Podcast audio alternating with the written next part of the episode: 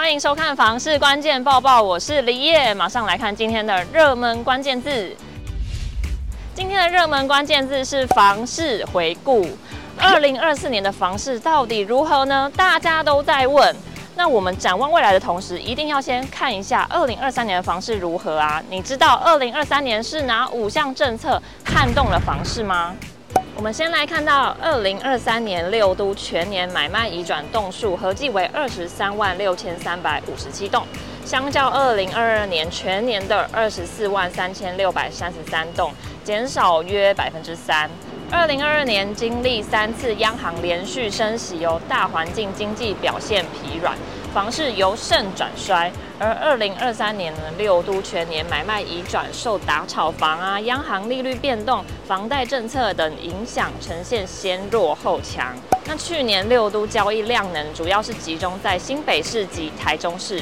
新北市买卖移转占六都的百分之二十五，台中市则占了百分之二十。新北市买卖移转栋数六万零九栋，年减百分之零点二九；台中市买卖移转栋数四万七千六百九十三栋，年减百分之五点九二。那衰退最多的呢是桃园市，买卖移转栋数年减了百分之七点三。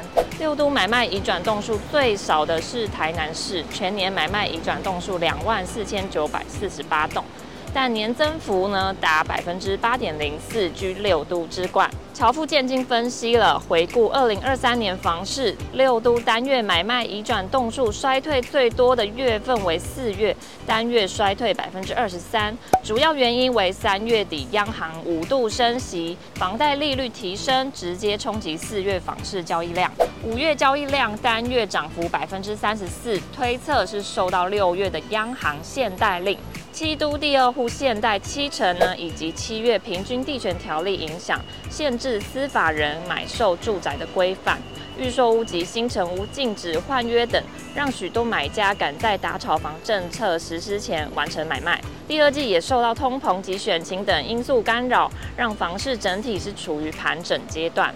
去年房市主要从八月开始逐步回正。八月的新青安房贷政策实施后，吸引许多首购族买盘，再加上央行停止升息了，刺激下半年买气回温。十一月单月买卖移转栋数成长了百分之十一，为下半年涨幅最多的月份。而在打炒房政策的推波下，刚性买盘陆续回笼。